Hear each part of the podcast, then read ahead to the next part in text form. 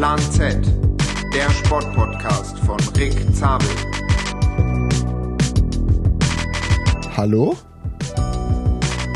Hallo? Hallo? Ja, ihr hört richtig. Eine neue Folge Plan Z. Sozusagen eine Überraschungsfolge. Also vielleicht nicht für euch, aber für mich schon. Ähm, weil eigentlich hatte ich nach der Folge mit dem Guido die Folge 16 der Mechaniker eigentlich gar nicht geplant, noch eine neue Folge aufzunehmen bis zum Live-Podcast. Da ich jetzt auch nach Australien einiges zu Hause zu tun hatte und äh, erstmal wieder ankommen wollte.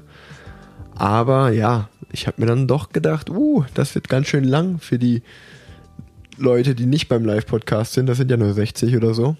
Von daher habe ich mir gedacht, ihr braucht euch auch euren Stoff. Deswegen gibt es sozusagen einen kleinen Quickie zwischendurch. Ähm, und ja, wen hätte ich lieber bei dem Quickie dabei als meine Freundin? Verlobte. Oder Verlobte, ja. Die Leute, die uns auf Instagram folgen, die werden es mitbekommen haben. Wir sind jetzt verlobt. Ähm, darüber, darauf werden wir auch später nochmal genauer ähm, zu sprechen kommen. Und äh, ja, wie gesagt, ich bin äh, wieder angekommen äh, und habe mir jetzt gedacht, so komm, nehmen wir nochmal schnell zwischendurch eine Folge auf.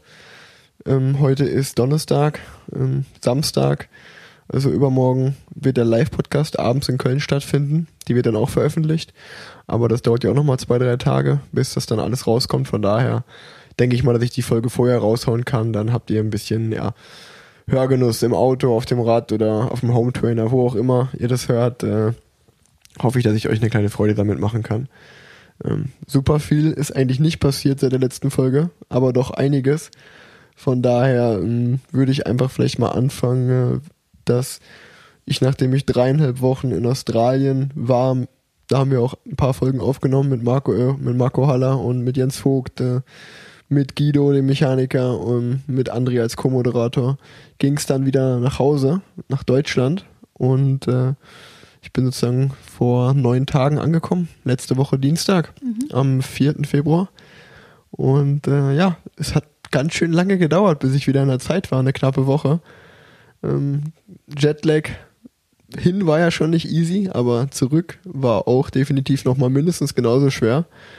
Ähm, auch für mich. Ja, auch für dich. Äh, ich war ganz schön im Sack. Die Woche war zum Glück lockeres Training. Erstmal wieder zum Reinkommen, aber ja, der Körper hat ganz schön gebraucht, äh, um die Reisestrapazen und äh, die Zeitumstellung wieder hinzubekommen. Aber ja, wenn du sagst auch für dich, was meinst du damit? Ach, ich finde es total angenehm, wenn du eine Woche lang irgendwie nachts um zwei Uhr aufstehst und dabei 87 Mal noch ins Schlafzimmer kommst, während ich schlafe und im Wohnzimmer irgendwelche Partys feierst, weil du nicht pennen kannst, anstatt einfach mal im Bett neben mir liegen zu bleiben und versuchen zu schlafen. Also, wenn man halt wach ist, Schatzi, dann ist man wach, weißt du? Dann sich hinzulegen. Mhm, so kann der Körper sich richtig gut dran gewöhnen, wenn man andauernd aufsteht einfach. Ja, aber du legst dich auch nicht tags. Wenn du jetzt, wenn dein Körper denkt, du bist wach, dann bringt's ja nichts, wenn du dich einfach hinlegst und sagst so, ja, jetzt schlaf. Du legst dich auch nicht tagsüber einfach irgendwo hin und sagst, jetzt schlaf ich mal. Also, außer du machst Mittagsschlaf, aber halt nicht durchgehen. Das Problem war halt, dass ich meistens um sieben, halb acht so richtig weggepennt bin. Also sehr früh. Und das heißt, wenn ich dann um zwei oder drei Uhr wach geworden bin, hatte ich ja schon mal sieben, acht Stunden Schlaf. Da, da sagt der Körper ja dann nicht mehr, hey, ich schlafe heute jetzt mal 16 Stunden, ne? Aber war ganz gut. Ich hatte, wie gesagt, einiges an Papierkram äh, zu erledigen, was man halt so hat, wenn man einen Monat nicht zu Hause war. Von daher habe ich das dann immer nachts gemacht, äh, was gegessen. Den ein oder anderen, die eine oder andere Nacht bin ich dann nochmal eingeschlafen, aber meistens bin ich eigentlich dann ab drei, vier Uhr einfach wach geblieben. Ja. Warst auch sehr leise dabei die ganze Zeit. Ich bin halt ein leiser Mensch. Du bist ein sehr leiser Deswegen Mensch. konntest du auch gut schlafen. Das fand ich auch gut. Nee. Und äh, ja, was wir gerade schon mal erzählt haben, äh, Jetlag ist ja jetzt wahrscheinlich nicht das spannendste Thema der Welt. Ähm, wir haben uns verlobt. Und das ist am Freitag, dem 7. Februar passiert. Wir sind, für die Leute, die es nicht wissen, wir sind am 22. Juli zusammengekommen, 2018. Ähm, und ja, ich bin so ein kleiner Zahlenmongo. ähm, also 22.07, dann dachte ich so, 7. Februar. Und äh, nachdem ja ich auch wusste, dass Leonie eigentlich sehnsüchtig drauf wartet, Das stimmt überhaupt gar nicht. Ich finde es so behindert, dass Nö, du das die das- ganze Zeit erzählst. nö, das nur, ja, du hast nur dreimal am Tag ungefähr gefragt, wann kommt denn das jetzt? Ja. Du bist so ein Otto, du weißt genau, dass das nicht stimmt. Du erzählst es jetzt einfach nur. Naja, auf jeden Fall habe ich dir halt immer gesagt, dass, es, dass ich es machen werde, äh, so dass du nicht damit rechnest. Und das ist mir ziemlich gut gelungen, Das denke ich ist mal. dir ziemlich gut gelungen. Von daher, ähm, bevor ich einfach so behind-the-scenes-mäßig die so alles, ja, wie ich es geplant habe, erzähle, kannst du ja einfach mal erzählen, wie das für dich war. Wie hast du denn deinen Antrag, äh, hast du den schöner vorgestellt? War es ein Traumantrag? Äh, und wie hast du den allgemein erlebt? Erzähl einfach mal. Okay, ich glaube, ich fange mal ein bisschen vorne an. Ich bin ja irgendwann davon ausgegangen, dass was in Australien passiert ist, weil du einfach die ganze Zeit dein Handy so dumm versteckt hast und so mega auffällig. Und jedes Mal, wenn ich gekommen bin, hast du dein Handy weggepackt. Und ich schon so, oh, das kann nicht sein Ernst sein. Naja, auf jeden Fall. Kurze Zwischenfrage, was soll denn, was meinst du denn, was passiert sein soll? Ja, keine Ahnung. Känguru gestreichelt Zum oder? Beispiel. Handynummern ein getauscht im, im Känguru. Was? Sowas würdest du mir zutrauen? Boah, ey, das ist wirklich, also das hätte ich jetzt nicht, also Nee, gar keinen Fall. Nee, das will ich dir gar keinen Fall zutrauen. das ist ja gut, Naja. weil ich auch wirklich ein vertrauenswürdiger Mensch bin. Mhm, ja. Wir hatten geplant, an dem Freitag essen zu gehen. Was eigentlich auch normal ist, weil das machen wir eigentlich immer, wenn äh, du lange weg warst. Dann nehmen wir uns einen Tag raus, wo wir können uns ein bisschen schicker machen und schön essen gehen. Von daher war das auch jetzt nichts irgendwie Auffälliges. Äh, naja, dann bin ich von der Arbeit nach Hause gekommen. Und dann äh, warst du schon mega lieb zu mir, weil ich dachte, okay, hm, was ist los? naja, dann haben wir uns fertig. Lieb, mit lieb zu mir meint sie, ich habe Peaky Blinders geguckt auf Netflix und hab dir den Rücken Das gekrault hast du zum dabei. ersten Mal gemacht. Also, Das hast du zum ersten Mal gemacht. bei dir braucht es also nicht viel, um lieb zu sein. Okay, also weiter. Naja, auf jeden Fall haben wir uns fertig gemacht. Und dann saß du auf der Couch und habe ich gesehen, dass du deine Mitteilung ausgemacht hast. Boah, da war ich so wütend und ich dachte so, okay, fange ich jetzt an zu streiten, dann mache ich das nachher. Dann dachte ich so, komm, wir gehen erstmal essen und ich spreche ihn nachher drauf an. Naja, dann haben wir uns ähm, umgezogen. Er so, mach dich aber schick. Ich so, okay, wo gehen wir denn hin? Er so, erst eine Überraschung für dich. Ich so, okay. Rick hat sich dann in, äh, im Endeffekt dreimal umgezogen. und ich so, was machst du denn für einen Affen? Dann habe ich ihn auch noch so über den Rücken gestreichelt. Ich so, hey, was ist denn mit dir? Und dann hat er einfach mega geschwitzt, weil er so nervös war, aber er konnte halt nichts sagen. Und was hast du gesagt? Du hast ein Koffeinflash. dann schwitzt du so. Ja, ich habe aber auch vorher extra nochmal Kaffee getrunken, weil das, wie gesagt, erst mein dritter Abend zu Hause war und ich immer so um sieben, acht eingeschlafen bin und ich da halt vorbeugen wollte. Den dritten Abend zu Hause. Ja. Freitag, ich bin Dienstag gekommen. Dienstagabend, mit, ja, vierter Abend, Freitagabend. Okay. Deswegen. Ah, das- Also es mit dem Koffeinflash hat, glaube ich, dann noch. Also es war wirklich, es war Aufregung plus das Koffein, also beides, ja. Naja, dann ähm, haben wir, sind wir einfach ins Auto gesetzt und sind losgefahren. Hat er gesagt, ja, das eine Restaurant, wo, wir, wo du schon immer hin wolltest, da habe ich jetzt einen Platz bekommen. Ich so, ach schön, das ist am Brüsseler Platz. Und dann hat er halt irgendwo geparkt und es war, ich habe einfach gar nichts gecheckt. Und dann sind wir halt da hingelaufen und dann meinte er so, oh, wir haben ja noch Zeit. Dann können wir noch ein ähm, Bier am Bütchen trinken. Und ich so, Rick, es ist arschkalt, wir trinken noch jetzt kein Bier. Naja, dann auf dem Weg zum Brüsseler Platz, das ist in Köln so ein kleiner Platz, hat dann irgendwann, habe ich dann schon so Musik gehört und ich dachte schon so, hey, warum spielen jetzt einen Straßenmusiker? Und dann kam mir irgendwie schon kurz der Gedanke und ich so, nee, da glaube ich jetzt nicht dran. Hinter steigere ich mich da wieder rein wie Weihnachten und ist dann nichts. Ich so, ach, auf gar keinen Fall. Hab mir das dann irgendwie weggeredet. Naja, und dann hat Rick mich aber dann genau in diese Richtung gezerrt und dann stand dann halt ein Sänger mit einer Gitarre und hat halt Lieder gesungen. Und Rick so, ja komm, Lieder gesungen. Ey, jetzt musst du aber schon mal sagen, was er gesungen hat. Das erste Lied war, von James Blunt. du weißt nicht mal mehr, wie das heißt, oder wie? You're beautiful. Ja, genau. My life is brilliant. My life is pure. I saw an angel. Okay. Ja, erzähl weiter. Auf jeden Fall, äh, dann hat er mich halt so genommen, dass wir halt, nur wir beide halt vor dem Sänger standen. Und dann dachte ich schon so, okay. Und dann hat er die ganze Zeit noch Ausreden gesucht. Was hast du gesagt? oh, der tut mir so leid, der steht hier ganz alleine, komm, wir hören immer zu. Genau, genau. Und dann kam irgendwie schon keine Reaktion mehr von Rick und ich habe ihn die ganze Zeit angeguckt und hat einfach mega angefangen zu zittern. Ja, weil mir kalt war. Ja, genau. War doch ein bisschen nervös. Nee, ich Dann- war mir war kalt einfach nur. Äh, naja, dann kam das nächste, nächste Lied, Angels. Von Robbie Williams. Ja, und dann bist du vor mir auf die Knie gegangen. Und Ja, das ist richtig. dann kam meine, Dann habe ich dich gefragt, ob du mich heiraten willst. Und für die anderen war Angels sozusagen, also ich hatte ja noch unseren engsten Kreis sozusagen eingeladen, unsere besten Freunde und Freundinnen. Und äh, für die war Angels sozusagen das Kommando, dass sie aus ihren Verstecken kommen dürfen und uns überraschen dürfen. ja, das heißt dann, gerade als äh, ich den Ring um hatte, habe ich mich umgedreht und habe dann gesehen, dass alle dann da stehen und dann, ja, es war schon mega krass. Die Überraschung ist dir einfach so unfassbar gelungen. Ich habe wirklich gar nicht mit gerechnet. Das war einfach so schön. Aber jetzt im Nachhinein, ich war so nervös. Ich kann dir gar nicht mehr sagen, was das dritte Lied war. Ohne dich schlafe ich heute Nacht nicht ein. Münchner Freiheit, ohne dich. Ja, Ja. Und äh, nee, war, war auf jeden Fall. Mich hat's halt gefreut, dass die Überraschung geklappt hat. Ne? Ich habe äh, eigentlich so bei der Abreise nach Australien, äh, wo war mir ja klar, wir sehen uns jetzt dreieinhalb Wochen nicht. Und äh, mir war halt auch klar, okay, so wenn ich wiederkomme, eigentlich solltest du diese Woche mit deinen Arbeitskollegen von Wisen äh, im Skiurlaub sein. Dann äh, wusste ich, dass ich halt aus Australien wiederkomme dann in der Woche. Und dann habe ich mir einfach gedacht, okay, die hat wahrscheinlich so viele Dinge dann im Kopf, beziehungsweise sind andere Dinge primär wichtig, die wird an dem Wochenende nicht damit rechnen. Und äh, ja, auch dass ich natürlich weg war, hat mir natürlich, äh, hat es mir natürlich einfach gemacht, das Ganze zu planen. Und äh, oder meine Cousine rumzuschicken. ja, genau. Also äh, auch nochmal danke an Laura, das ist äh, deine Cousine, aber wir sind ja beide Einzelkinder und ich würde mal schon so sagen, dass Laura sowas wie deine Schwester eigentlich gefühlt ist. Ja. Und ähm, ja, die, die ist dann auf Ringsuche gegangen für mich, weil die eh viel besser weiß, was dir gefällt, als ich es tun würde beim Verlobungsring. Und äh, das hat dann auch ganz gut geklappt. Ich habe dann den Ring einen Tag vor der Überraschung bekommen.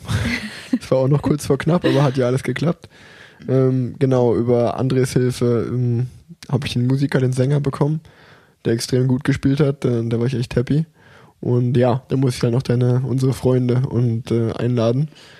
Und äh, ja, die hatten auch alle Zeit haben alle zugesagt und äh, somit war dann eigentlich die Planung abgeschlossen und dann war halt auch, glaube ich, die, neben der Freude über den Antrag, war halt dann auch deine Freude da, dass du dann wusstest, die Mitteilung habe ich ausgestellt, um die Überraschung nicht kaputt zu machen, wenn irgendeine Nachricht auf meinem Handy aufploppt. Wann kommt ihr denn, wo seid ihr denn oder was auch immer. Sondern, und nicht irgendwas anderes. Das war ja schon mal gut. Ähm, ja, und das war ja, da war, das war es ja eigentlich noch gar nicht so richtig. Ähm, dann sind wir noch was essen gegangen zusammen. Genau. Und jetzt kommt der Plot-Twist in der Geschichte. Erzähl mal. Äh, also das Essen war wirklich super lecker und die hatten es auch schön dekoriert und so. Leider hatten danach fünf von acht Leuten eine äh, Lebensmittelvergiftung oder ein Magen-Darm-Virus oder sonst irgendwas. Rick Ja. nicht. Ja, entweder man hat einen großen Motor oder nicht, ne? Ich sag mal, ich glaube schon, dass ich dieselben Beschwerden hatte, aber ich habe halt einfach einen stärkeren Körper. Weißt du, André und ich, So wir hatten es nicht. Laberkopf. Wir haben halt auch so, unser Magen hat sich gedacht, okay, ich könnte jetzt krank werden oder ich kann auch einfach stark bleiben. Von daher hat sich, mein Körper hat sich dafür entschieden, einfach weiterzumachen. Eine Maschine Eigentlich gibt nicht wolltest so du doch auf. nur, dass ich nicht in Skiurlaub fahre, oder? ja, das Es sind äh, nämlich jetzt alle Skifahren und ich liege immer noch im Bett. Ich bin immer noch durch. Das war dein Plan, er ist aufgegangen. Herzlichen Glückwunsch. Ja, ich finde es nicht so schlecht, dass du nicht im Skiurlaub bist. So, weißt du, so Abriss-Ski und so als frisch Liebe Grüße Verlobte. an euch alle. Ja, nee, ähm, das mit der Lebensmittelvergiftung war natürlich dann nicht so geil im Nachhinein. Aber Nee. gut, äh, kann, man, kann man nicht planen. Ich war echt froh, dass ich es nicht hatte. Das war deine Hauptsache, ne? Und äh, ja, ähm, ich habe mich aber gut um dich gekümmert, finde ich. Von Ja, auf jeden Fall hast du dich gut um mich gekümmert. Nicht? In der Nacht, als ich über der Kloschüssel hang, die ganze Nacht, hat Rick gesagt, geht's dir gut? Ich so, ja, geht's so. Ich nehme jetzt eine Schlaftablette, ich schlafe jetzt weiter. Das war die erste so gut Nacht. hat er sich im Stück. Ja, was bei dir dachte, dass mir so unfassbar schlecht ging und du hast einfach eine Schlaftablette eingeworfen, damit du in Ruhe pennen kannst. Du bist wirklich, dass ich Ah, direkt durchgefallen als Verlobter. Melatonin, ey. War, war gut. Ich, das war die erste Nacht, wo ich richtig gut durchgepennt habe, ey. Wahnsinn. Ah, ich bin richtig fit aufgewacht, muss ich sagen. Das Das war echt ein tolles ja. Gefühl. Ich musste aber auch den Sonntag sechs Stunden Rad fahren. Oh Mensch, ja. Vor dem, während der Sturm Sabine durch die, durch die, wie sagt man, durch die Länder gefegt ist, ähm, musste ich ja noch Rad fahren. Von daher musste ich gut schlafen. Hm. Ähm, ja, jetzt sind wir verlobt. Ja. Wahnsinn. Ja, nee, das war ja jetzt auch so ein bisschen, äh, ich glaube, die hatten ein paar Leute geschrieben, erzählt dann mal im Podcast. Äh, ich glaube, das Ja, die war meisten unter deinem Bild geschrieben. ja Wahnsinn. Dass euch das so interessiert, ist ja, ähm, oder zumindest einige. Ich hoffe, wir konnten jetzt äh, Aufschluss geben und ähm, ja, ein bisschen was erzählen. Was ist sonst noch passiert die Woche? Ähm, vorgestern leider eine ne unschöne Sache ist passiert im Training.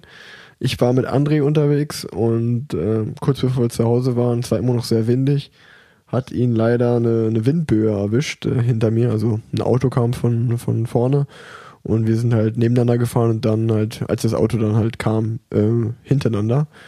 Das heißt, André hat gebremst und ist sozusagen hinter mich gefahren und dabei hat ihn halt eine Windböe erwischt und er ist von der Straße abgekommen. Leider weggerutscht äh, mit dem Vorderrad in der Pfütze. Und da war auch ein bisschen Dreck und Lehm und was auch immer. Und ja, gestürzt und da lag mh, ja, blöderweise auch noch ein Stein. Von daher ist er so mit dem Kopf und der Schulter gegen diesen Stein geprallt.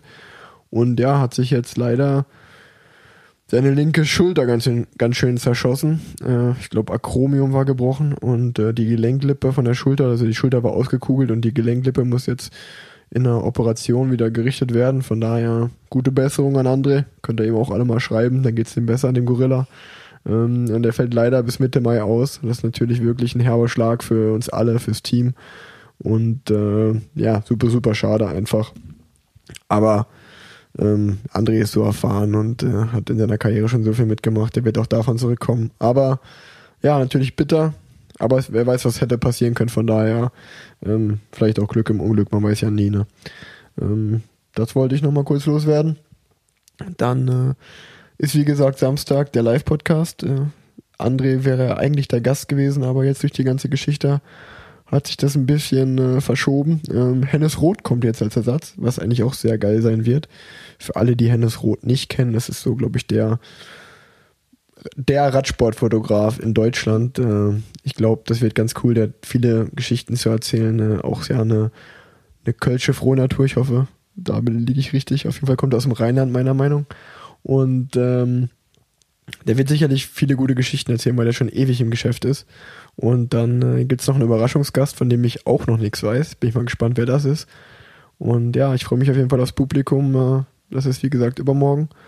Und äh, du bist jetzt nicht im Skiurlaub dabei, aber dafür dann beim Live-Podcast. Ja, das stimmt. Wenigstens etwas. Wenigstens etwas, genau. Und äh, weil ich noch so viele Hörerfragen immer von euch bekomme und die in den letzten Folgen so gar nicht richtig beantworten konnte, wollen wir die einfach mal oder die jetzt die Chance nutzen und einfach mal zehn Hörerfragen am Stück beantworten. Du stellst mir immer die Fragen Ja. und ich beantworte, okay? Ja. Willst du loslegen? Ja. Die erste Frage ist, was passiert mit den Rädern nach der Saison? Ich glaube, das hatte ich sogar schon mal beantwortet. Ähm, aber ja, also das Team äh, gibt die Räder nach der Saison meistens an den Radhersteller zurück. Und äh, was dann der Radhersteller damit macht, äh, ja, so macht jeder Radhersteller eigentlich andere Dinge. Also ich weiß, dass bei Canyon die Räder immer in den in Outlet, ins Outlet kamen und dann halt zu einem Outlet-Preis verkauft wurden. Oder wenn die ihr Pure Cycling Festival gemacht haben, meistens so im April, dann wurde, wurde da sowieso das Outlet geleert, sag ich mal, dann wurden die Räder da zu Schnäppchenpreisen rausgehauen. Ähm, das war so der Fall. Den Fahrern wird meistens auch angeboten, dass sie halt ihr, ihr Rad abkaufen können, wenn sie wollen. Das machen ja aber auch, glaube ich, nur die wenigsten, weil äh, so ein Rad ist nach der Saison natürlich auch schon gut gebraucht. Äh, Es ist jetzt ein Unterschied, wenn man dann äh, vielleicht Landesmeister oder so geworden ist und eine eigene Lackierung hat, dann würde ich es wahrscheinlich auch abkaufen, einfach nur um dieses Rad in einer speziellen Lackierung zu haben. Aber sonst äh, gebe ich mein Rad meistens dann irgendwie zurück. Das wird dann wieder vom Team abgeholt oder man schickt das mit einem großen Paket zum Servicekurs vom Team zurück und äh, ja, dann klärt das das Team mit dem Radhersteller ab. Aber die meisten landen eigentlich wieder auf dem Markt und werden weiterverkauft als Gebrauchträder, ja. Ja, das ist auch schon die nächste Frage. Also wie schnell kann das Team reagieren, wenn zum Beispiel, wenn du jetzt auf einmal das grüne Trikot gewinnen würdest, dann hat das, hat das, was Ja. denn? Hat das, hat ja, das hat ja auch eine andere Lackierung meistens. Wie schnell kann das Team dann reagieren und wie funktioniert das? Na, das funktioniert eigentlich alles im Voraus. Also jetzt bei einer großen Rundfahrt äh, oder jetzt speziell bei der Frage bei der Tour de France läuft es so, dass ein, jedes Team hat einen grünen Rahmen, einen gelben Rahmen, einen gepunkteten Rahmen, äh, also weiß mit den roten Punkten fürs Bergtrikot und einen weißen Rahmen für die jeweiligen Wertungstrikots halt und das gleiche in Helm und äh, Socken und auch ja Hose und äh, Handschuhe, alles was halt so dazugehört dass falls einer mal von den acht Fahrern, die die Tour de France fahren oder eine andere Rundfahrt, äh, eins der Trikots erobern, dann äh, wird eigentlich über Nacht einfach aus dem LKW der grüne Rahmen, der gelbe Rahmen oder was auch immer da rausgeholt und äh, oder zumindest das Lenkerband dran gemacht und äh, dann geht's ab, dass du halt einfach ja, das ist so ein besonderer Moment, das muss man schon ein bisschen zelebrieren. Und deswegen wird das halt einfach von den meisten Teams oder eigentlich, glaube ich, von allen vorbereitet. Und ja, wenn es dann nicht passiert, dann hat man halt die Sachen umsonst angefertigt. Aber für den Fall der Fälle wird das alles vorbereitet. Okay, die nächste Frage ist, wie ihr im Team untereinander kommuniziert. Also gibt es eine WhatsApp-Gruppe oder wie genau macht ihr das? Ja, also jetzt in den letzten Jahren hatten wir auf jeden Fall immer eine Fahrergruppe. Also alle Fahrer des Teams hatten eine Gruppe zusammen. Da werden aber ehrlicherweise weniger offizielle Dinge besprochen, sondern mehr so die Geschehnisse ähm, kommentiert oder mal Glückwünsche rausgesendet, wenn jemand ein Rennen gewonnen hat oder ja, einen tollen Tag im Rennen hatte. Und auch natürlich viel Blödsinn gemacht. Ähm, sonst ist der offizielle Weg meistens per E-Mails. Äh, jetzt bei meinem aktuellen Team, beim Israel Startup Nation Team, haben wir auch eine WhatsApp-Gruppe mit allen Verantwortlichen vom Team, also Presse, ähm, sportliche Leiter, Teamchef und die Leute, die für das Material zuständig sind, Servicekurs und so. Ähm, aber da werden eigentlich auch nur Ansprachen gehalten, die jetzt wirklich alle Fahrer betreffen. Alles andere läuft über einen persönlichen Kontakt, also Anruf oder das meiste ist sicherlich E-Mail. Du hast 2013 die Tour auf Flandern gewonnen, U23. Erzähl mal davon. Ja, das ist, äh, habe ich mich gefreut oder musste auch sogar ein bisschen lachen. Das wissen wahrscheinlich wirklich äh, sehr, sehr wenige noch. Ähm, ich habe mal genau die U23 Flandern-Rundfahrt äh, gewonnen in meinem zweiten Jahr der U23. Nach dem Jahr bin ich dann noch Profi geworden. Damals bin ich äh, ja für die Nationalmannschaft gestartet, weil das ein Weltcuprennen ist oder ein Nation Cup Rennen heißt es. Genau. Ähm, und ja, ich bin da, hab das Rennen gewonnen. Lustigerweise vor Dylan Grunewegen und ähm, Magnus Kort Nielsen. Also beides Fahrer, die schon Tour de France Etappen gewonnen haben und andere Ja. große Rennen. Äh, ja, ich bin.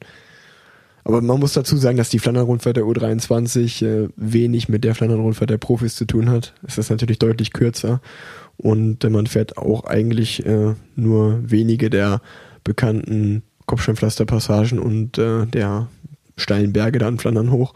Man hat so eine Runde, das ist schon anspruchsvoll. Also ich weiß noch, als ich es gewonnen habe, da kamen 20, 25 Mann ähm, durch äh, in, einer, in einer großen Gruppe vorne. Jasper Stuyven war noch alleine weggefahren, der wurde aber, ich glaube, auf 500 Meter vor dem Ziel eingeholt und ja, ich hatte damals einen super Tag und konnte den Sprint äh, der Gruppe gewinnen und somit auch das Rennen. War sicherlich mein größter Erfolg in der U23, der mir maßgeblich dazu geholfen hat, Profi zu werden. Ähm, aber ehrlicherweise habe ich halt seitdem mit der Flandern-Rundfahrt so eine kleine Hassliebe. Also der Sieg da im U23-Rennen wird immer ein ganz besonderer Tag für mich bleiben, aber seitdem bin ich das Profirennen, ich glaube, dreimal gefahren und bin dreimal nicht ins Ziel gekommen. Und zum Beispiel Leistung. Paris-Roubaix äh, mag ich mittlerweile viel lieber als die Flandern-Rundfahrt, aber ja, dieses Jahr neuer Versuch. Vielleicht schaffe ich es dieses Jahr das erste Mal ins Ziel zu kommen und vielleicht noch Nils ein bisschen zu supporten, dass der, der war ja letztes Jahr Fünfter, glaube ich, äh, noch besser, äh, noch aufs Podium fährt. Schauen wir mal. Okay, die nächste Frage ist ein bisschen länger. Und zwar, man hört ja immer, dass ihr in den Juniorenjahren, also die jetzigen Profis in den Juniorenjahren immer viel gewonnen haben. gibt es denn auch Leute, die irgendwie in den Junioren nichts gewonnen haben und trotzdem Profi geworden sind? Und hat das überhaupt Sinn, wenn jemand jetzt schon im zweiten Jahr Junioren ist, noch Profi zu werden? Also gibt es da noch eine Chance oder? Also ich glaube, der meint, wenn man im zweiten Jahr Junioren nicht erfolgreich ist, Ja, dann genau. immer noch Profi zu werden. Puh, ja, das ist schwierig. Also für mich ein gutes Beispiel ist da Nils. Ähm, der war in den Nachwuchsklassen sicherlich kein schlechter Fahrer. Der hat sich auch immer gesteigert von Jahr zu Jahr. Aber der war auch in den Junioren ja langsam so deutschlandweit, hat er sich so an die Besten rangetastet, aber war sicherlich nicht der Beste. Und der hat halt einen Riesensprung in der U23 gemacht. Und wenn man jetzt schaut, hat er halt nach der U23 zu den Profis nochmal einen Riesensprung gemacht.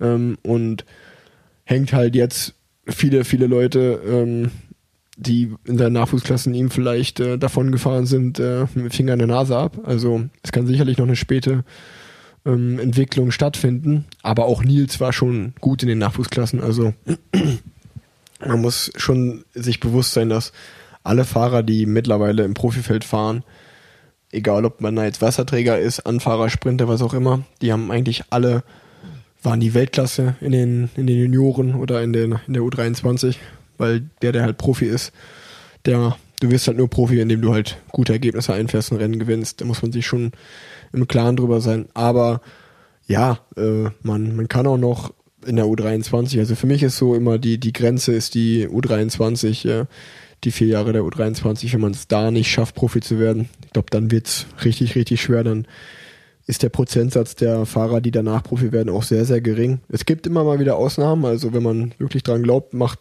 kann man weitermachen. Aber es schaffen halt nicht, äh, ja nicht alle, äh, egal wie gut sie waren. Also für mich ist ein gutes Beispiel zum Beispiel Joshua Huppertz. Ähm, der Junge ist super, ein super Fahrer und meiner Meinung nach hätte der längst einen Profivertrag verdient, äh, verdient aber ja, ich kenne auch nicht die genaueren Umstände da, aber irgendwie hat es immer nicht so richtig geklappt. Was mir auch super leid tut für den Jungen, weil der es wirklich verdient hätte. Und äh, ja, falls noch mal irgendjemand das hört, ähm, der Junge hat auf jeden Fall eine Chance verdient. Aber ähm, ja, die, manche selbst selbst mit guten Ergebnissen wie Joshua schaffen es halt nicht äh, oder bis jetzt noch nicht. Und von daher ist es ja, es ist ein hartes Metier und ich kann dir einfach nur sagen, mach's nicht von Erfolgen abhängig. Hauptsache, du hast Spaß und die Entwicklung kommt schon noch. Du musst sicherlich auch ein bisschen Arbeit da investieren, weil ohne Fleiß kein Preis. Aber ähm, ja, die U23 ist für mich absolut die wichtigste Kategorie. Okay, nächste Frage. Wie funktioniert das mit der Logistik in Down Under? Also habt ihr da Busse oder wie kommen die Busse dahin und die ganzen Räder und wie läuft das ab? Ah, das ist eine gute Frage. Ähm, die hätte ich sogar mal Down Under wahrscheinlich beantworten sollen. Ähm, aber ja, natürlich, äh, wir, die Räder werden alle eingeflogen. Also jeder fliegt mit zwei Rädern runter, mit einem Wettkampfrad und einem Ersatzrad. Meistens sind halt die Rennen genau aus dem Grund in Übersee ohne einen Zeitfahren, dass man halt wirklich nur mit dem Straßenrad fährt oder wenn ein Zeitfahren ist, wird das Zeitfahren mit einem Straßenrad gefahren, damit man halt nicht noch das Zeitfahrrad extra bringen muss. Ähm, deswegen, ja, man, wir fliegen mit zwei Rädern hin pro Fahrer und dann gibt's noch mal zwei, drei Ersatzräder für alle. Und ja, Busse und Autos nimmt man natürlich nicht mit Übersee. Das wäre ein zu großer Aufwand logistisch. Deswegen werden die meisten Rennveranstalter, wo die Rennen in Übersee stattfinden, wo man halt eine lange Reise auf sich bringen muss, die stellen dann einfach eine, eine Fahrzeugkarawane. Also meistens gibt's dann einen kleinen Van für die Fahrer, ähm, wo die dann von A nach B transportiert werden, plus natürlich zwei Renndienstwagen. Und ja, dann werden auf diese drei, auf diese drei Fahrzeuge wird dann eigentlich alles aufgeteilt. Okay, die nächste Frage kann ich auch beantworten. Die ist, ähm, du liebst ja denn, du liebst ja Tattoos und du hast ja auch ständig neue. Und wie machst du das mit der zweiwöchigen Sportlerpause, Sportpause? Äh, die gibt's bei dir einfach nicht. du bist am nächsten Tag einfach immer auf dem Rad schon. Ja, Du hast ja keine Wahl. Kannst ja nicht sagen. Ja, ich hätte schon eine Wahl. Ich könnte mir auch meine Tattoos nur in der Off-Season stechen Ja, okay. lassen. Aber ich muss ganz ehrlich sagen, dass ich bis jetzt noch nie die Erfahrung gemacht habe, dass wenn ich mir ein Tattoo gestochen habe, dass das dann irgendwie komplett aus der Haut, rausgegangen ist. Also es ist natürlich wichtig darauf zu achten, das ordentlich zu pflegen und äh, sauber zu halten, damit es sich nicht entzündet. Aber ja, an die, an die Sportpause habe ich mich noch nie gehalten. Ich fahre einfach dann ganz normal weiter Rad und bis jetzt sind auch alle Tattoos ganz gut verheilt. Ja. Nächste Frage. Bist du schon mal für einen anderen Fahrer gefahren, gefahren, obwohl er nicht in deinem Team war, zum Beispiel aus Freundschaft? Nein. Also ja, es gibt ja die meisten Rennen.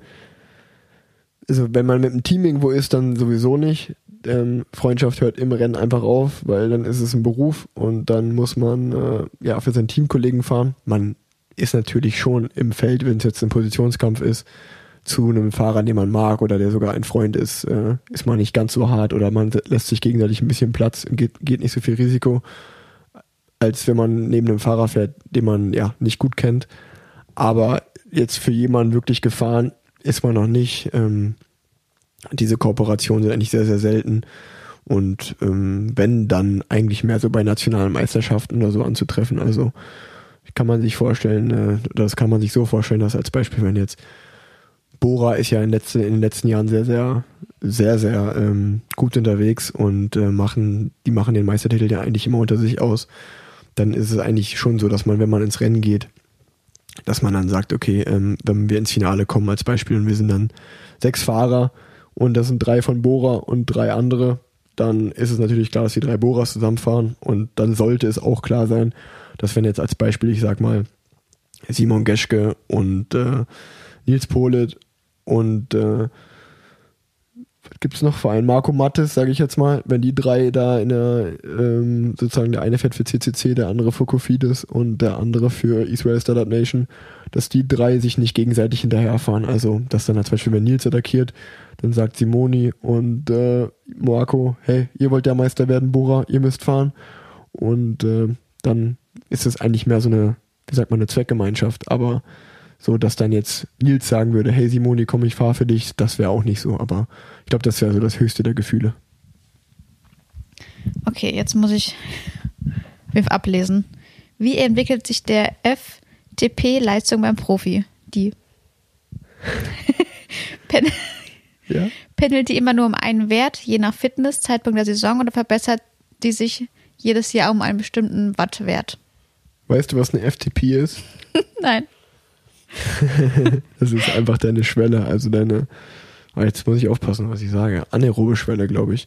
Okay. Also das ist die Schwelle, die FTP ist die Schwelle, wo dein Körper anfängt, Laktat zu bilden. Das mhm. heißt, wenn du, also du fährst ja irgendwann. Ach, doch, das hast du mir schon mal erklärt. Irgendwann ja. fängt dein Körper halt an, Laktat zu bilden und ja. dann äh, bist du halt einfach, dann ist irgendwann mal auch Schicht im Schacht mhm. und äh, das fängt halt ab dieser Schwelle an. Und äh, also korrigiert mich, wenn ich, wenn ich falsch liege. Vielleicht hat das auch irgendwann mit drei Millimeter Millimol Laktat zu tun. Also so genau kenne ich mich da auch nicht aus. Aber ähm, ja, ähm, da seid ihr bei mir an der falschen Adresse, wie ihr schon merkt, mir solche Fragen zu stellen. Ich äh, weiß eigentlich, dass seitdem ich Profi bin, zumindest in den letzten zwei, drei Jahren, ist meine Schwelle maximal innerhalb von 20 Watt verschoben, was natürlich schon viel ist. Aber das ist halt äh, dann wirklich die 20 Watt, die man da besser fährt, als wenn man nicht so gut in Form ist. Das ist dann halt mal Natur oder so. Ähm, oder im Giro, wenn man seinen Saisonhöhepunkt hat, dann sollte das schon so sein. Aber dass man da jetzt noch Riesensprünge als Profi macht, ist nicht mehr so. Diese Sprünge macht man wirklich mehr in den Nachwuchsklassen. Also natürlich dann von Junioren auf U23 auf Profi. Da verschiebt man die dann schon mal gewaltig. Ja. Aber ja, ich glaube, meine, an, meine FTP liegt momentan so bei 370 Watt. Äh, und äh, ja, wie gesagt, wenn die nochmal auf 380 kommt, ist es sehr gut. Und äh, mal liegt die auf 360 und das ist so eigentlich in dem Bereich, wo sich die hin und her verschiebt. Mhm. Okay, die nächste Frage hast du, glaube ich, gerade schon beantwortet. Und zwar, was ist deiner Meinung nach der perfekte Zeitpunkt, eine Radkarriere zu beginnen oder wann ist es zu spät dafür? Ja, nochmal kurz und knapp, äh, der, den besten Moment zu Beginn gibt es nicht. Äh, ich würde nicht vor 13, 14 anfangen, um ehrlich zu sein. So 12, 13, 14, so in dem Alter anzufangen, macht meiner Meinung nach Sinn. Dann hat man noch die U13 und die U15 wirklich einfach nur, um Kirchturmrennen bei sich in der Gegend zu fahren, um Spaß zu bekommen.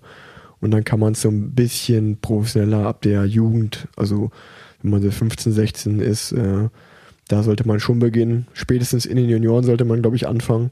Aber dann wirklich die entscheidende Klasse sind da, ist dann die U23, die vier Jahre zwischen seinem 18. und seinem 22. Lebensjahr. Da sollte man versuchen, Profi zu werden. Okay, die letzte Frage ist, ob du ein paar Tipps geben kannst, wie man wieder gut in Form kommt. Also ich bin ja auf der Erfurter Sportschule groß geworden. Das heißt, lang und langsam war da das Motto. Und für mich ist das wirklich immer noch äh, der, der, beste, der beste Ansatz. Aber nur für mich persönlich. Jeder Mensch ist da anders. Äh, ich ich vergleiche das gerne irgendwie so ein bisschen mit so einem Hausbau immer.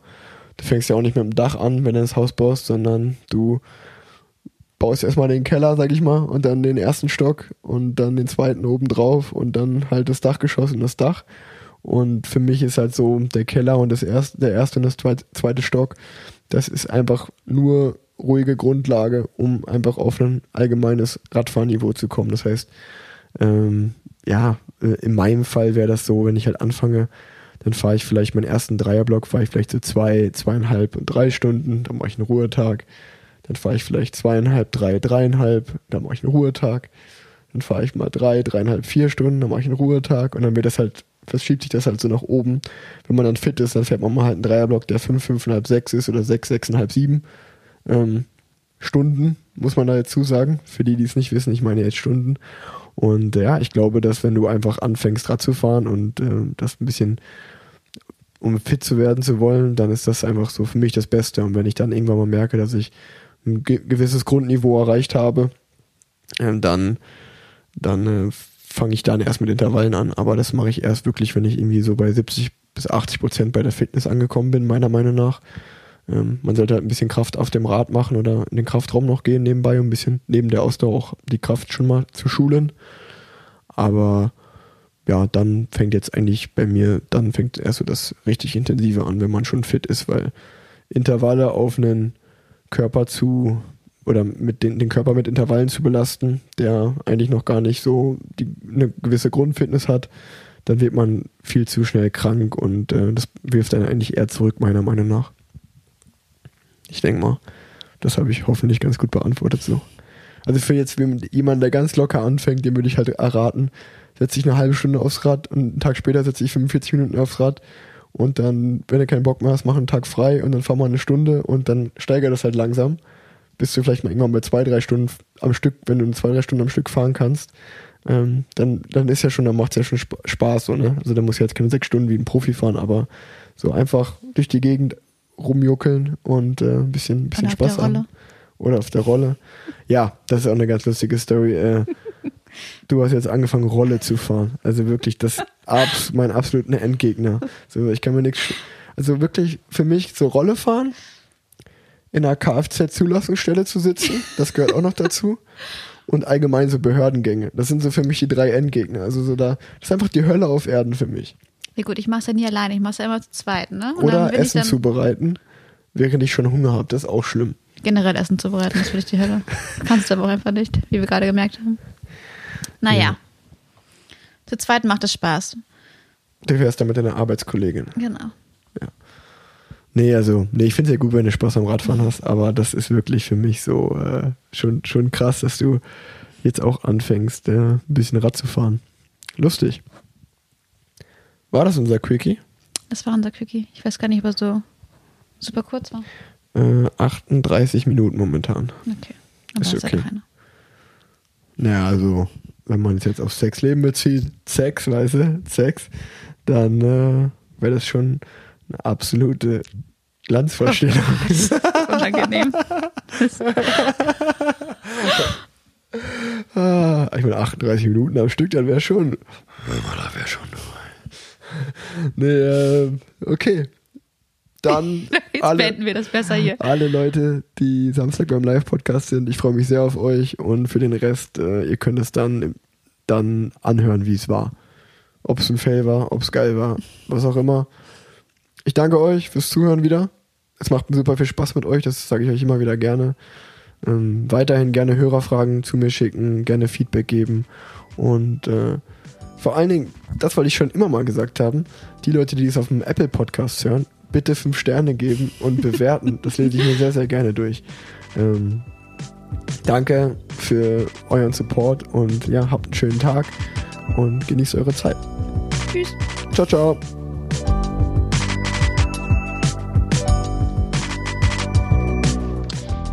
Fazit.